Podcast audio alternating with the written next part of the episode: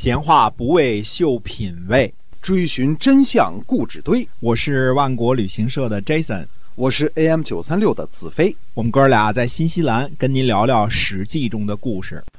各位听友们，大家好，欢迎您呢又收听我们新一期的《史记》中的故事。我们来跟您讲啊，在那个年代所发生的那些个事情。感谢您的支持，我们书接上文。公公元前五百四十三年。楚国的令尹这个公子围杀了大司马韦衍，而获取了他的财产。申无宇呢就说说这个王子维啊，一定不会免除祸患。嗯，善人呢是国家的主人，王子呢做到楚国的宰相，应该扶植善人。如果虐待善人，这是祸国。而且司马呢是令尹的另一半儿。楚王的四肢杀了人民的主人，去掉了自己的一半，伤害了楚王的肢体，祸害国家，没有比这个更加不吉祥的了。说王子维呢，怎么会免除祸患呢？这位楚国的令尹王子维，并不是第一次登场了啊！这个上下其手的时候已经出现过一回了啊！他以后登场的机会还很多，只能说这个没有最坏，只有更坏。嗯嗯。为了这个救助宋国的这个火灾呢，诸侯在澶渊再次开会。呃，鲁、齐、宋、魏、郑和小邹国呢都派了大夫参加。这开会的主题呢是商量给宋国这个募捐，募募一些个钱财来帮助他这个解救灾难。商量的结果呢是没有结果，嗯，大家都不愿意出钱 啊，这个。呃，看清楚啊！这次在澶渊开会的时候，平时收份子钱的晋国和楚国都没出席。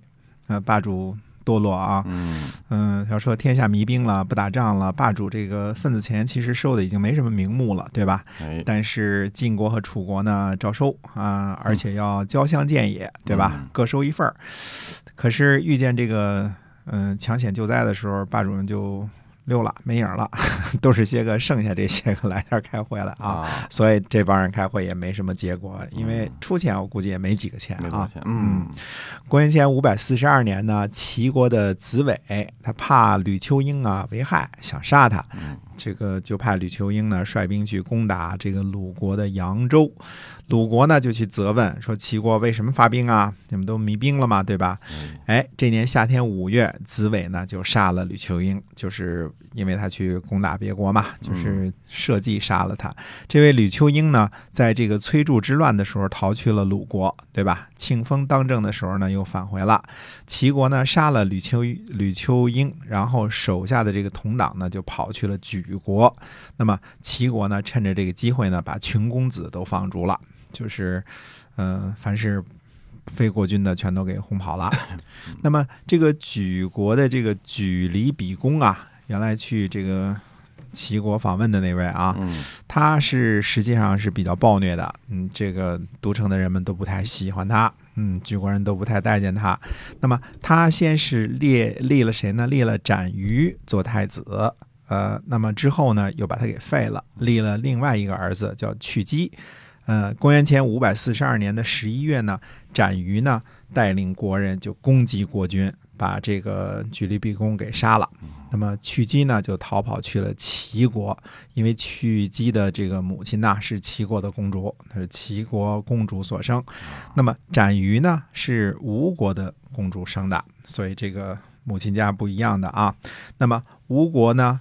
哎，说说吴国的这个国君啊，这个愚昧啊，就派遣呢申公巫臣的儿子啊，叫胡庸去晋国聘问，沟通两国间的友好关系。嗯，那么赵文子呢就询问他说：“颜陵季子最后会被立为国君吗？”嗯，因为严陵继子这事儿，大家都都诸侯间看来都传开了啊，这一定要立他为君啊。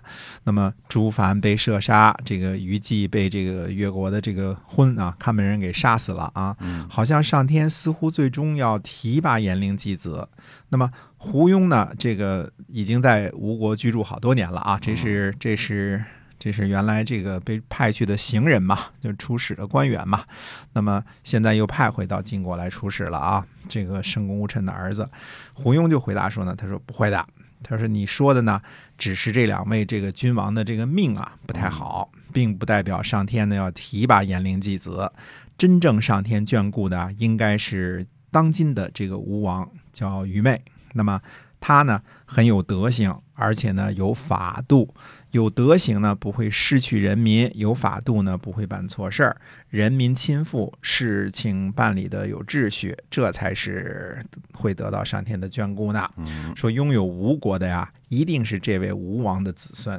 颜灵继子这个人呢，有节操啊，就算有得到国家的机会呢，他也不会这个呃伸手去拿，嗯所以他不会被立为国君的。哎，这是胡庸的看法。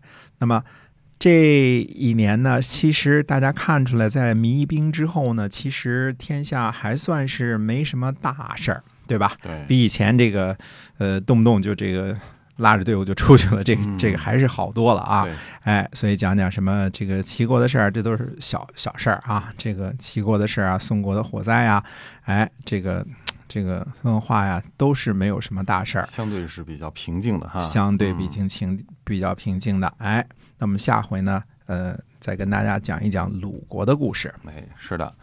那今天我们史记中的故事啊，就先跟您聊到这儿，感谢您的收听，我们下期再会。再会。